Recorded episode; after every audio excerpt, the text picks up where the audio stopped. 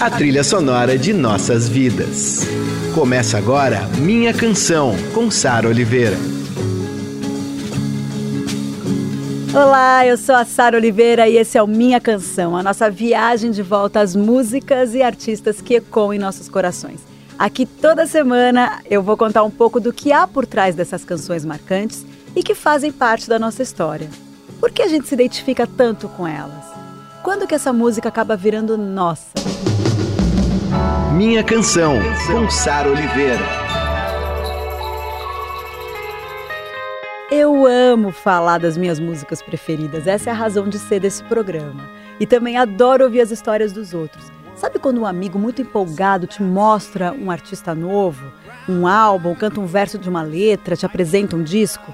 É uma forma linda de entrar em contato com outras sensibilidades. E eu tô falando tudo isso porque o programa de hoje é sobre uma banda que me marcou muito, R.E.M.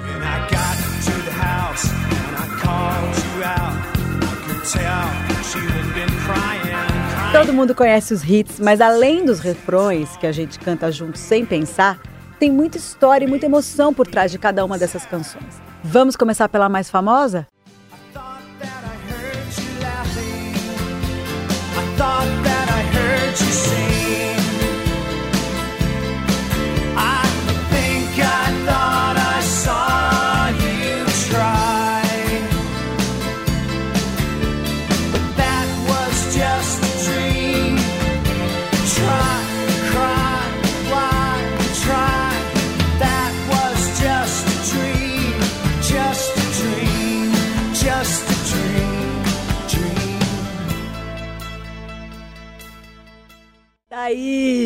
Losing My Religion do R.E.M. Adoro essa música. Bem no comecinho dos anos 90, a MTV exibia esse clipe no mundo inteiro quase todo dia. Eu lembro que eu era menina e assistia, foi aí que eu descobri R.E.M.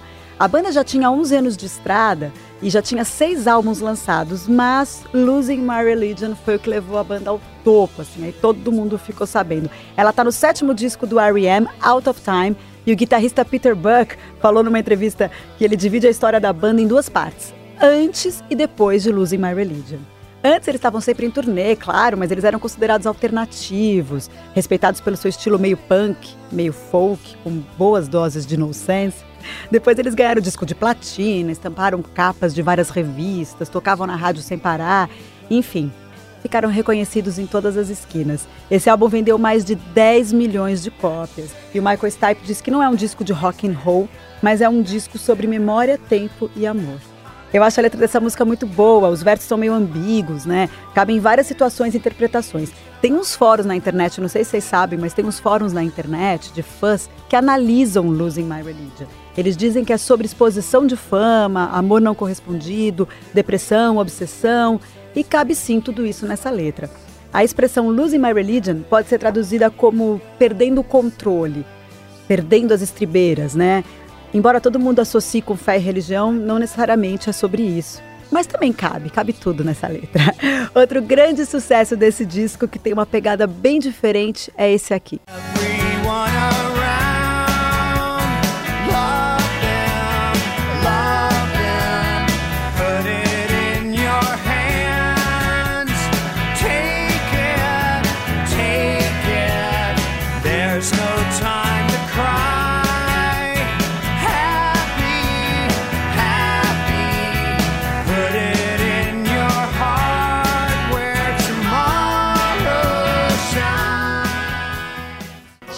Happy People surgiu a partir de um desafio do Michael Stipe, o vocalista do R.E.M. Ele resolveu encarar o seguinte: ele disse que queria criar uma música chiclete. E ele foi muito bem sucedido, né? Ele costuma dizer que não se arrepende dessa música, mas que logo depois que ela foi lançada, ele já não tinha a menor vontade de cantar, ele ficou enjoado da música. Enfim, mas também nunca deixou de cantar nos shows, né? A gente ouviu aí dois grandes hits do R.E.M., ambos do disco Out of Time de 91. Teve Losing My Religion e agora Shiny Happy People. Logo depois, eles fizeram um álbum bem diferente, que foi o Automatic for the People, de 92. É mais intimista, trata de temas mais sombrios, e mesmo assim vendeu mais ainda, gente, foi impressionante. Principalmente por conta de uma música que é Everybody Hurts, que comove por vários motivos. Eu, particularmente, tenho uma história com essa música. É o seguinte: Primeiro, por conta do tema. O Michael Stipe resolveu falar de suicídio, preocupado com os altos índices de suicídio entre jovens no mundo todo na ocasião. E segundo, porque eu tive a oportunidade de entrevistar o Michael Stipe.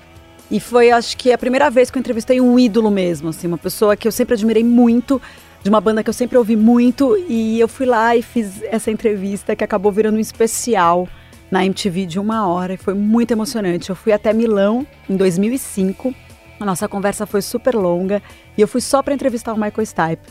Para mim foi inesquecível. Aí vou contar aqui para vocês uma coisa.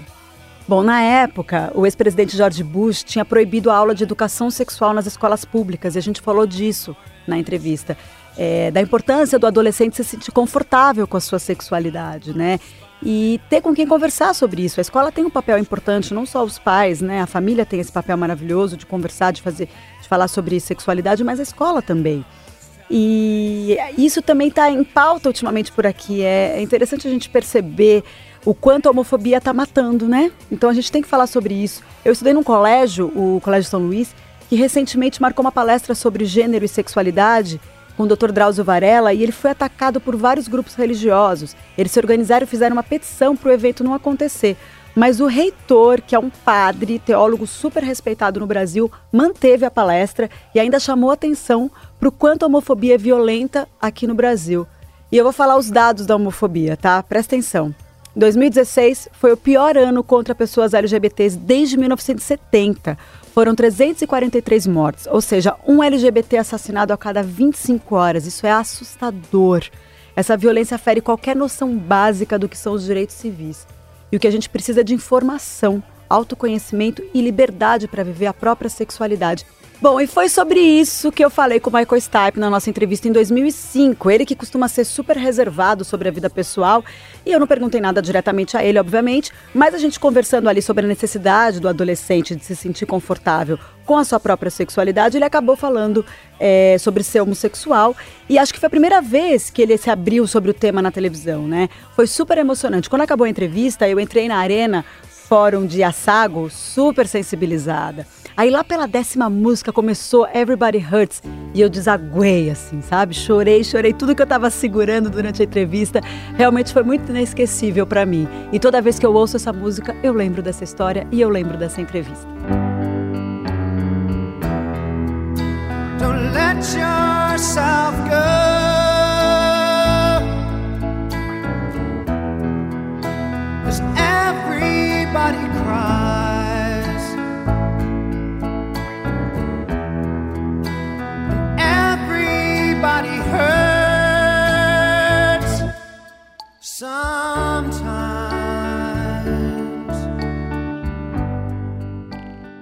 Everybody hurts.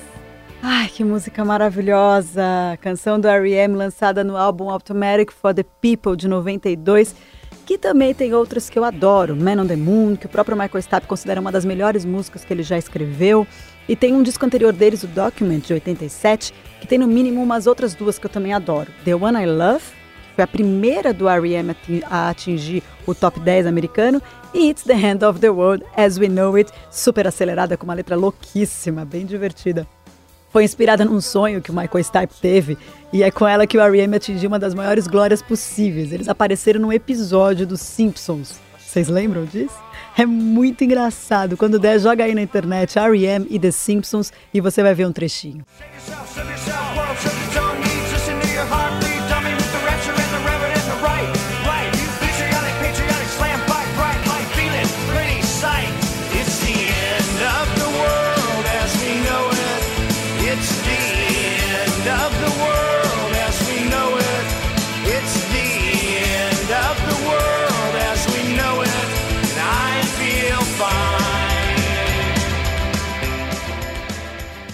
It's the end of the world as we know it. Delícia de música, R.E.M. aqui no Minha Canção. Uma banda com tantos hits que eu tive dificuldade para escolher os que tocaria aqui hoje. Bom, eu tenho um amigo querido que ama R.E.M. também e quando eu decidi falar de R.E.M. aqui no Minha Canção, eu conversei com ele. Falei, ah não, não dá pra gente ter um especial sobre R.E.M. e não ter você, Zeca Camargo. Eu era um garoto, garoto, um garoto de vinte e tantos anos, mudando para Nova York, vivendo lá quase um ano, correspondente júnior da Folha de São Paulo. e o R.E.M., que já era minha banda favorita de muitos anos. Tinha acabado de lançar a MTV. É incrível, na MTV a gente ficava esperando o lançamento de um vídeo. Isso que você hoje assiste no seu smartphone. Mas enfim, eu tava lá e eu cancelei tudo para ficar em casa e assistir a estreia de Stand, do R.E.M. Cara, tem muita música boa essa banda, mas Stand, especialmente, que tem uma coisa de geográfica. Eu tava mudando de país, primeira vez que eu morei fora do Brasil, e eu achei que aquilo era uma música para mim mais do que uma música, uma bússola. Stand in the place where you live. Fique onde você mora, faça o seu eixo. E isso tudo só cresceu é, na minha memória afetiva aqui desse tempo pra cá. R.E.M., banda sensacional. Dá pra ser top 5, Sara? Ah, deixa, vai. Tá bom, só um. Então vai lá. Stand, R.E.M.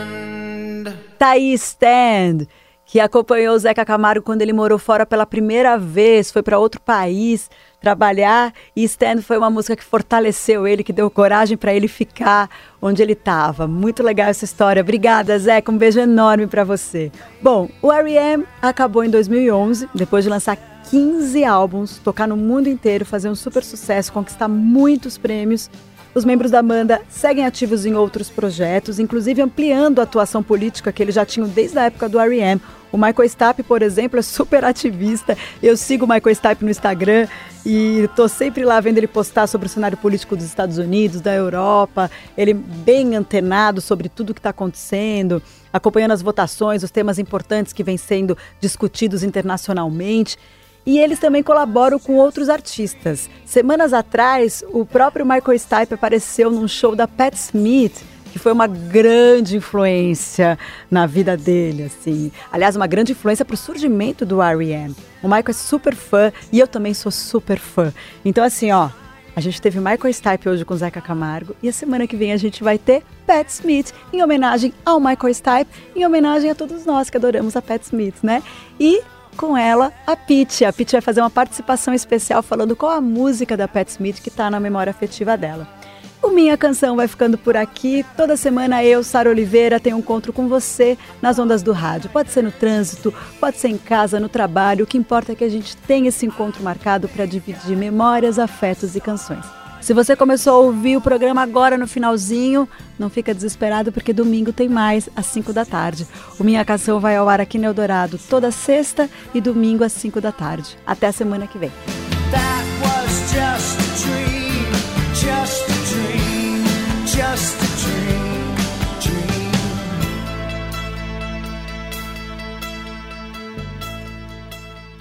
Você ouviu Minha Canção, com Sara Oliveira.